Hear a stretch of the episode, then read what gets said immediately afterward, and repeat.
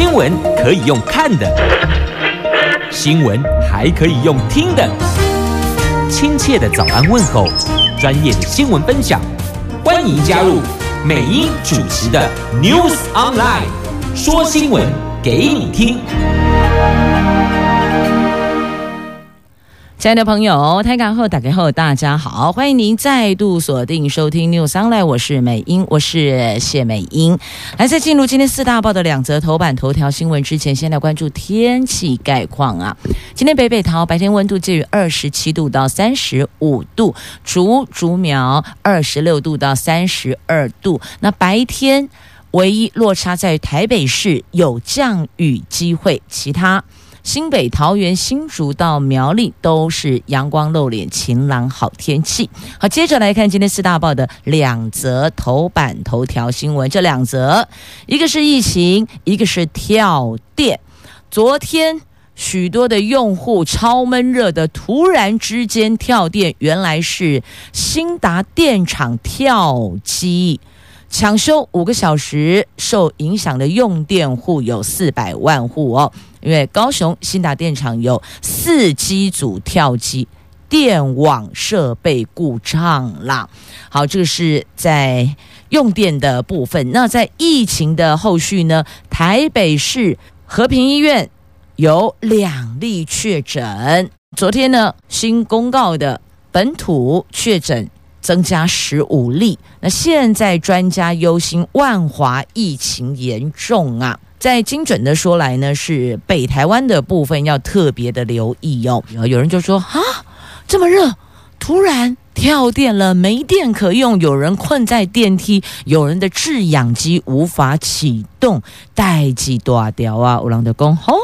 这是因为三阶，所以衍生出来的吗？要告诉我们缺电金刚扣吗？但告诉你哦，台电说这个跟缺电没有关系，是汇流排故障，所以呢，那个电送不出去啊，不是电源端的电力不足，这个跟缺电无关。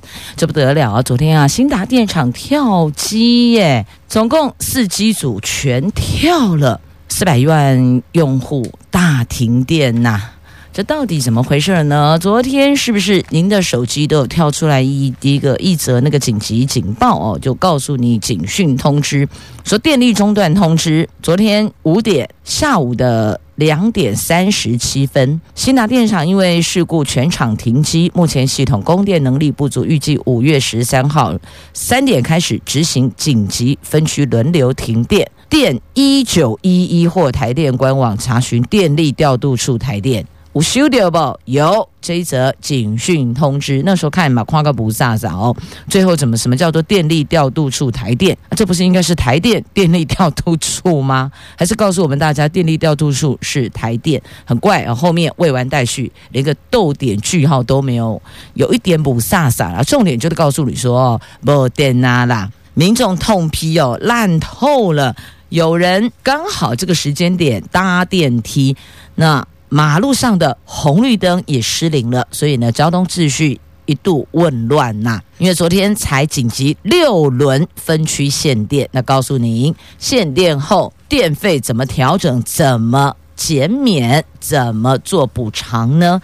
大概初步抓了一下哦，减两亿的电费呀。有人都很担心，昨天这到底是不是一种警告呢？告诉我们，停电就是这么刚扣，三阶盖不盖，或是核电发不发，类似这些。可是，在这个时间点，已经告诉你，这不是电源端的电力不足，这跟缺电无关呐、台电昨天因为电网设备故障，所以造成了五一三五月十三号嘛，五一三全台湾大概四百万户经历。大约五个小时，六轮分区轮流限电。事故原因是昨天下午的两点三十七分，在高雄鹿竹路北超高压变电所的汇流排故障了，两部燃煤、两部燃气无法送电，系统瞬间短少两百二十万千瓦，冲击尖峰负载百分之六。这个并不是电源端的电力不足，而是汇流排故障，所以跟缺电无关。他们特别强调跟缺电无关呢，因为坊间已经开始在议论了，说这个应该就是在告诉我们，没有电就是这么痛苦。那我们该怎么做呢？好，这是有关。缺电的呃，停电的，昨天跳电停电的部分哦，那这一次呢，总计大约抓了一下哦，可能会减两亿的电费。他们有一套那个公式去换算哦，只是呢，碰到这样的状况，大伙就担忧搭乘电梯的受困电梯，如果要仰赖氧气机给氧的病患病人又该如何？那也担心如果有些。紧急的这个需要用电启用的电器，那瞬间停掉了该怎么办？那通常在医疗院所，他们会有发电机，会有备用电力立刻接上。但如果一般的民宅呢？一般的办公室呢？哦，这是大家要去讨论的哦。那这一次呢，就比照八一五大停电赔偿金，恐怕上看两亿元呐、昨天因为分六轮分区限电嘛，虽然抢修五个小时后恢复了，但还是造成了损失哦。那有店家就说，这个进户五告我透懂哎，很不靠谱啊，限水又停电。真的闷到最高点，还有一个疫情，不要忘了阿哥姐的疫情哦。店家本来生意就难做了，限水，因为现在干旱限水，然后突然之间又跳电，然后再加上疫情，你要店家该如何呢？全台湾昨天大约接受到通报的有七百二十五个人受困在电梯里，那因为红绿灯停摆，因此交通瘫痪呐，有人。网购二十四小时到货也很卡，那天气很热，店家说本来在里边用餐的客人全部都跑光光了哦，或在购物的民众全部都跑到外面去了哦。这昨天的大停电造成了从北到南通通有受到影响，台北到屏东由最北到最南通通都有受到影响哦。啊，这是台电大规模停电。其实这也不是头一遭了哦，在今在二零一七年八月十五号就八一五大停电嘛，二零零二年的五月八号也有因为天然气储存量不足导致供气不足。那一呃，在一九九九年哇，还得二二十一年前呢，二十二年前呢，九二一大地震有。再来同年七月二十九号，因为台南左轮镇电塔。因为豪雨倾斜，全台湾大规模停电三个小时哦。那一样，同一在同一年的五月九号，台电龙山变电所发生火灾，新竹科学园区的一二期地区断电。我们要知道竹科断电，待机是就断掉哎哦。好，这就是停电的问题，停电跳电的问题呀。限水停电，那这一次特别强调了哦，跟缺电无关，要不然就要呼吁大家要。节节约用电，那节约用电，平常就要养成一个良好的习惯。那这一次不是因为电力不足，是因为设备汇流排故障所导致的。继续，我们来关心的是疫情，本土群聚感染风暴持续的扩大。昨天下午，指挥中心发布新增十三例，其中九例是前狮子会长的接触者，连同前天的十例，这一个个案已经。传给十九个人，那另外四例跟万华茶室群聚事件相关，其中三例分别在当地不同茶艺馆工作呀。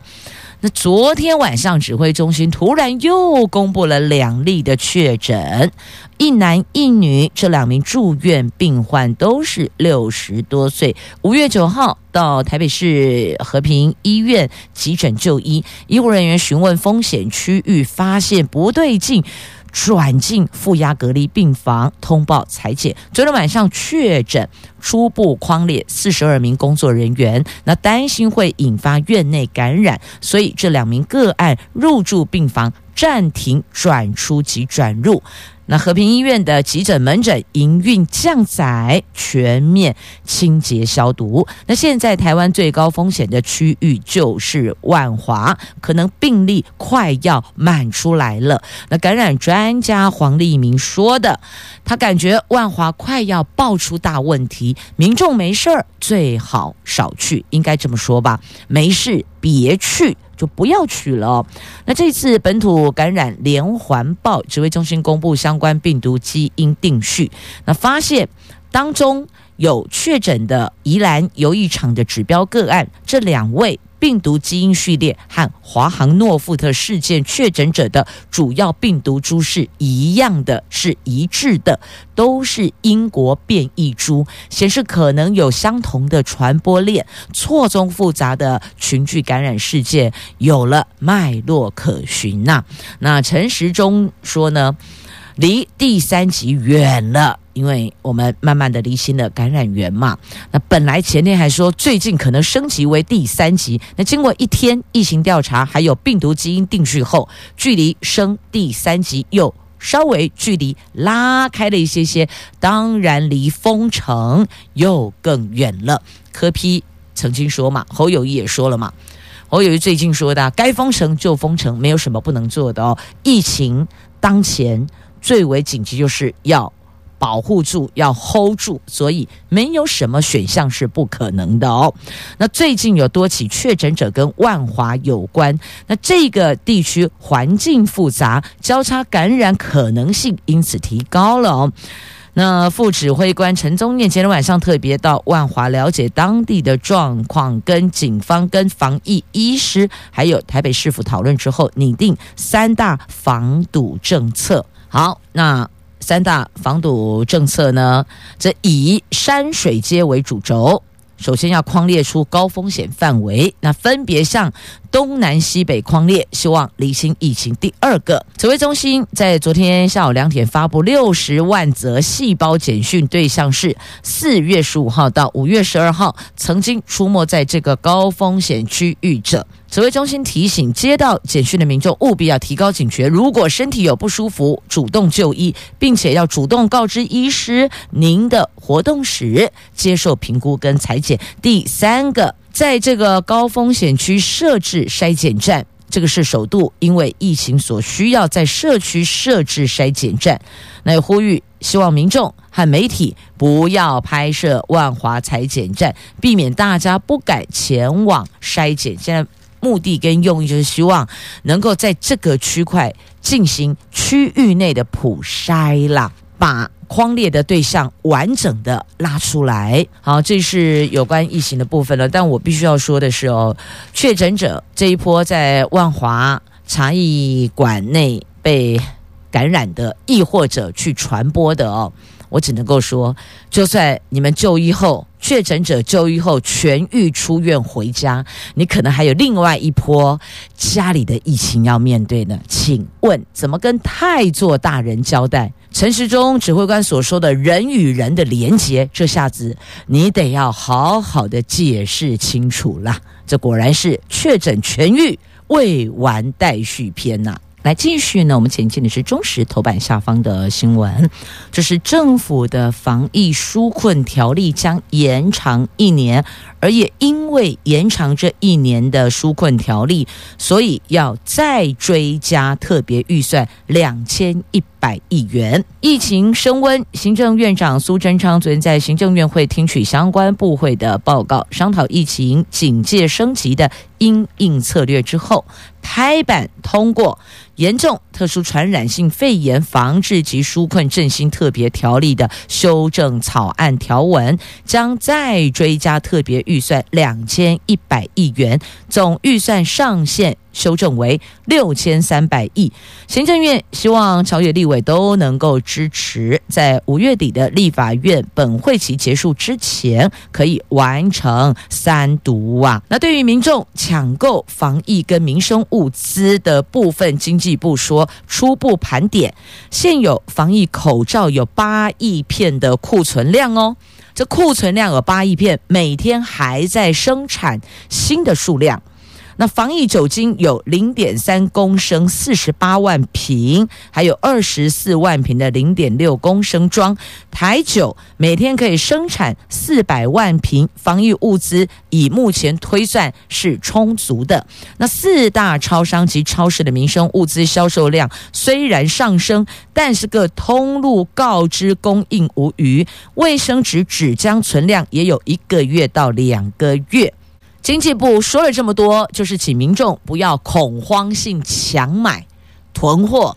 像有人日前就冲去大卖场买了一堆的物资，回家把冰箱存得满满满，结果隔天跳电、停电、没电，脸都绿了哦。所以要预警大家，因为食物都有保存期限，所以你在囤积粮食的时候一定要注意一下。保存时间，那再来其他的民生物资也是有保存时间的，所以呢要注意那个保存日期哦，不要一昧的强买。就后来发现哈，那柜体啊被用啊都不能用了，你反而浪费了哦。那因为疫情严峻哦，过去一年多来在台湾安全稳定，国人同胞难免哦，时间久了。多少有些松懈，那现在重新绷紧神经，相较于一年多前疫情刚刚爆发的时候，我们现在可以说是更有经验，而且机制也更完整，民众警觉更高，能做好防护，物资也更丰富，疫苗也更多，这个是疫情刚发生的时候所没有的。好，那讲到疫苗，我们就来关注疫苗的部分哦。疫苗由中央统一采购，那地方也可以采购哦。本来之前不行嘛，都要由中央。那现在告诉你，地方可以采购，由中央代为采购，但是意思地方要买单呢，吉林爱出的，你要付钱，我们可以帮忙订货。疫情延烧，人心惶惶，疫苗接种数是吓出了新高。本来之前很冷啊。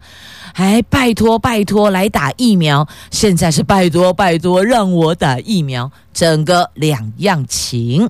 那前天单日接种数逼近一万七千人，卫福部长连续两天在立法院说，只要合法合规，并向指挥中心申请，地方政府是可以自行采购疫苗的。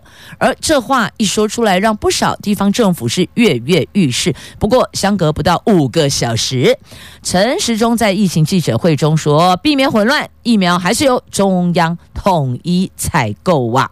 那面对地方政府自行购买疫苗的议题，本来还说可以，后来又说不行，还是由中央统一采购。那你就代为采购就好啦，我们买单，你们代为采购，这样子不行吗？这样子应该可以考虑吧？有的地方政府他们愿意筹措财源，愿意来采购，也或许啦，也或许，我只是说或许哦，或许有的地方政府的量能很强啊。他们像民间募资有钱呢、可以来购买疫苗啊啊，这一块不能有考有这个参雄的空间吗？可以商量啊，不要忽视地方政府强大的能量，他们是有很多民间企业有人的，而且有许多。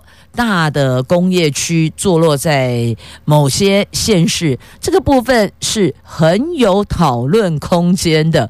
民间的力量是很大的，常常我们挂了一句话在嘴边哦，讲警政工作了啊，警力有限，民力无穷。对，我要跟你讲的也是这一句，民力无穷，看怎么构思，怎么去做考量。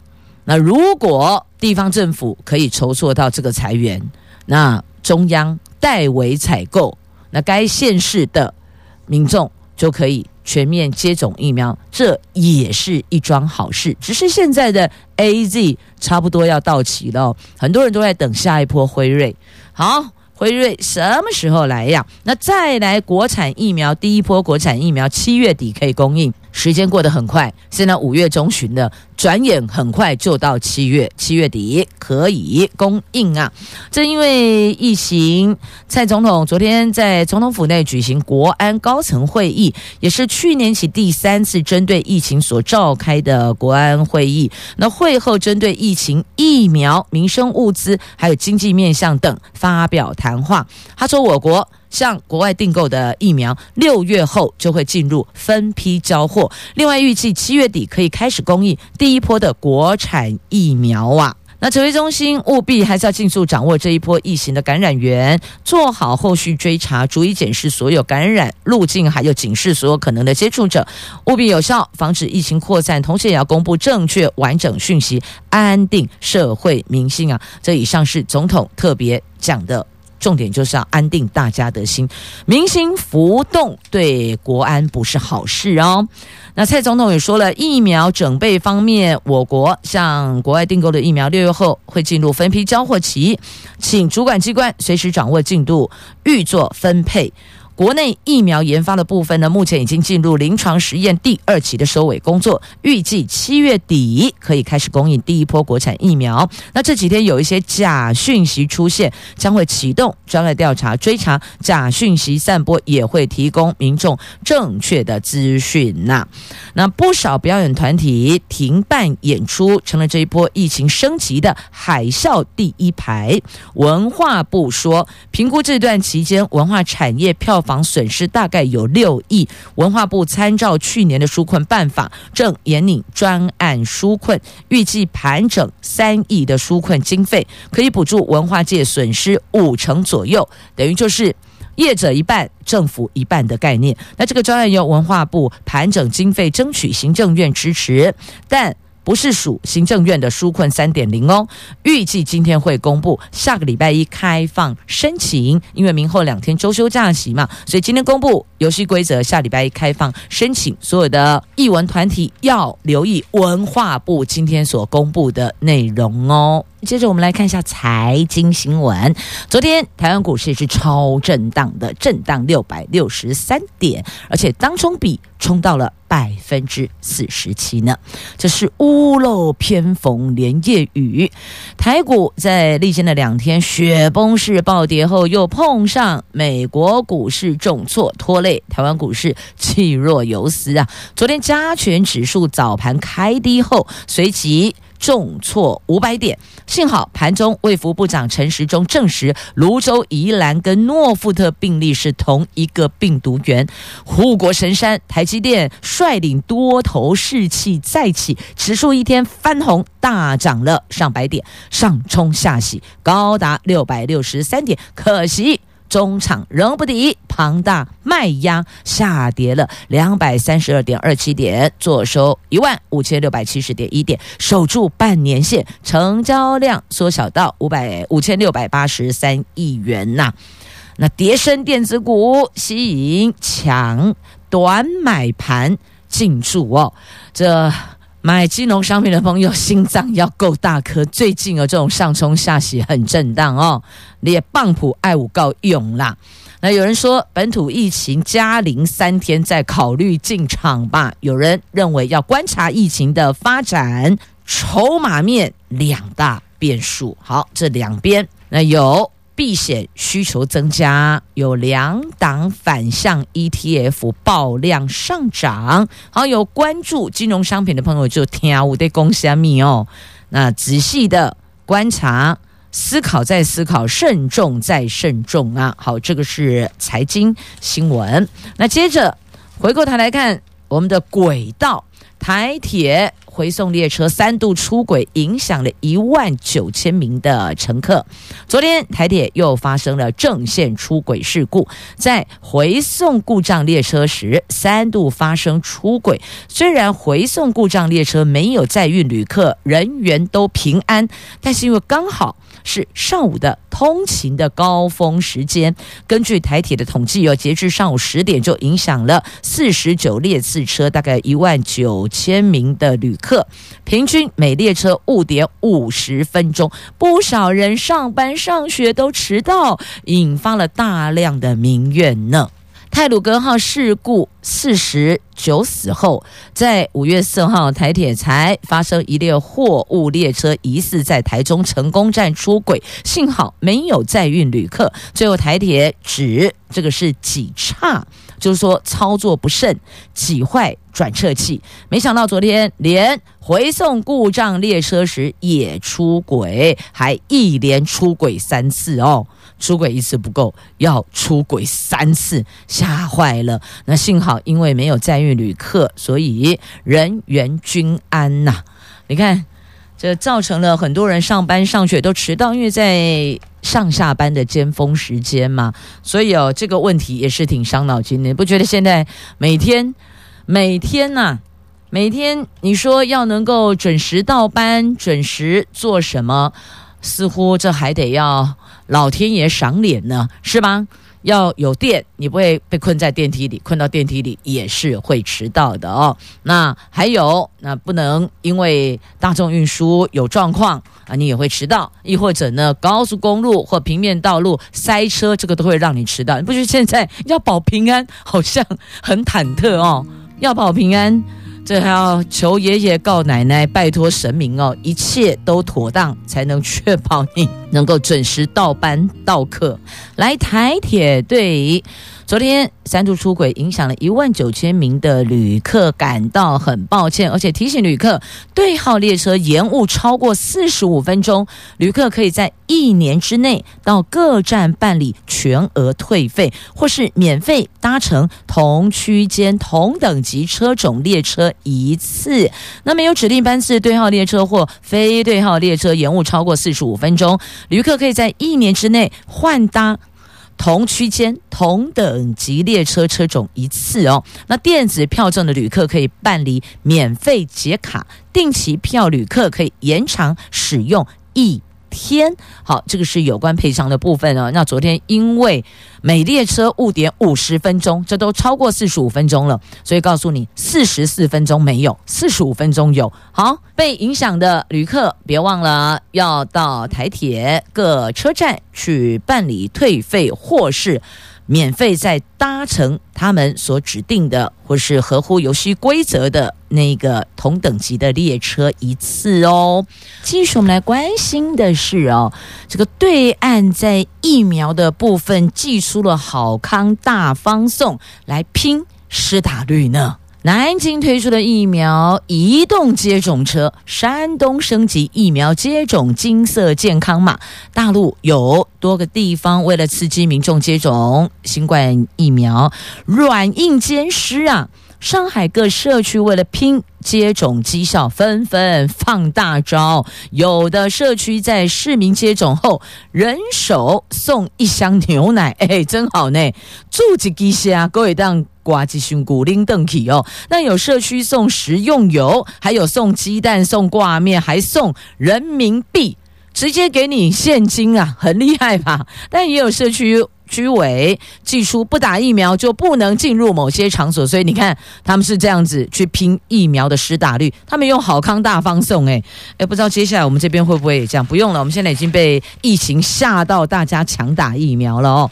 有人疫苗是这样子做的，那桃园呢，还有新竹，都针对这个疫苗的施打时段跟地点有做增加。那这个部分，请登录卫生局的官网去了解，或是进入市政府的官网去看一下地点跟时间。好，那再来看一下韩国是这么来拼半导体的，因为刚刚讲到了中国是那样。来拼疫苗施打率，那韩国是砸钱来拼半导体，他们要成为半导体的最强国家，十年砸十二兆，因为不甘落后台积电，他们由政府去组国家队，应对晶片竞争升到国家等级哟。这南韩政府在十三号在三星电子平泽工厂举行了半导体战略报告大会。他们的总统说，目标是建设全球最大的半导体生产基地，引领全球的供应链。他们已经把目标拉出来了，要做领航者啊！好，这是南韩所做的。好，那么继续呢，我们再来关注到这个是我看一下，好，来防水加呃防疫加省水哦。桃园宣布公有游泳池停业到六月八号，而且因为疫情升温，所以有二十处的景点要启用人潮警示灯号，搭配桃园智慧游的 App，还有桃园观光导览网以及风管处脸书粉丝团等等，宣导人流管制的现况啊。好，要用脸书粉丝团，麻烦看一下那个粉丝团是已经呆滞了，有的官网的。这个平台亦或者 App 的软体哦，其使用者并不是那么的多，这个部分可能要先 push 一下，让更多人习惯在这些平台上去搜寻资讯。譬如说广告的部分也是哦，日前美英就提出了小广告泛滥。来，现在正在收听节目的朋友们，如果您正好在开车，不管你是在台北、新北、桃园、新竹、苗栗。您停等红绿灯的时候，抬头看一下旁边的交通的标志、号志、指示牌、告示牌等等，你看有没有变成是花脸猫咪呢？被贴得乱七八糟的，清洁队好辛苦哦，一张一张要去把它撕下来。但是哦，反走过一定会留下痕迹，那个粘着液、那个胶痕呐、啊，很难清除干净。所以呢，你会发现。被贴过小广告的这些告示牌啦、指示牌啦、站牌啦、车站的站牌等等，你会发现弄黑的俩弄不干净啊！清洁队人员很辛苦，我必须强调哦。这大家这样乱贴，那是不是我们应该在源头做一个处理，不要让这些小广告物飞上街头？一来有碍市容观瞻，再来啊，本来就是高这些交通的告示牌、指示牌、说明牌。譬如说，有些地方告诉你机车两段式左转，结果整个被贴掉了。请问机车族因此被开单，算谁的？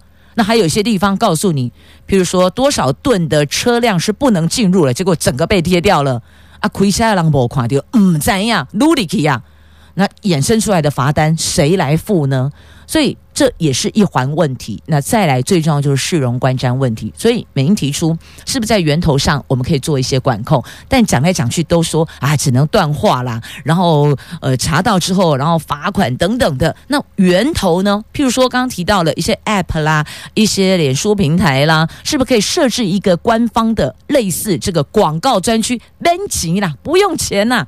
只要经过审核，这个内容是 OK 的，是没有问题的，就可以上到这个广告平台来。那大家习惯用这些平台或是软体这些 App 去搜寻您想要的消费资讯，把这个习惯模式建立起来，是不是也可以减少这些小广告物的泛滥呢？我也相信呐，冒着危险在街头张贴广告物，你也是千万个不愿意啦。但是。你这么做之后，一来有碍市容观瞻，二来也增加您的安全，因为在马路中间，有在分隔岛，有在路旁，那也是非常危险的哦。所以，想一个大家都安全、资讯又可以普及的方式，是不是从这个点处去着手呢？好，这是看到这个话题想到的议题哦，所以。亲爱的朋友，如果你现在正好在街头抬头看看这些指示牌、告示牌、站牌，是不是都变花脸猫咪了呢？提升城市的样貌，我们大家都可以成为城市治理员的一份子哦。也谢谢朋友们收听今天节目，祝福您明后两天还有今天都有愉快而美好的时光。我们下周空中再会了，拜拜。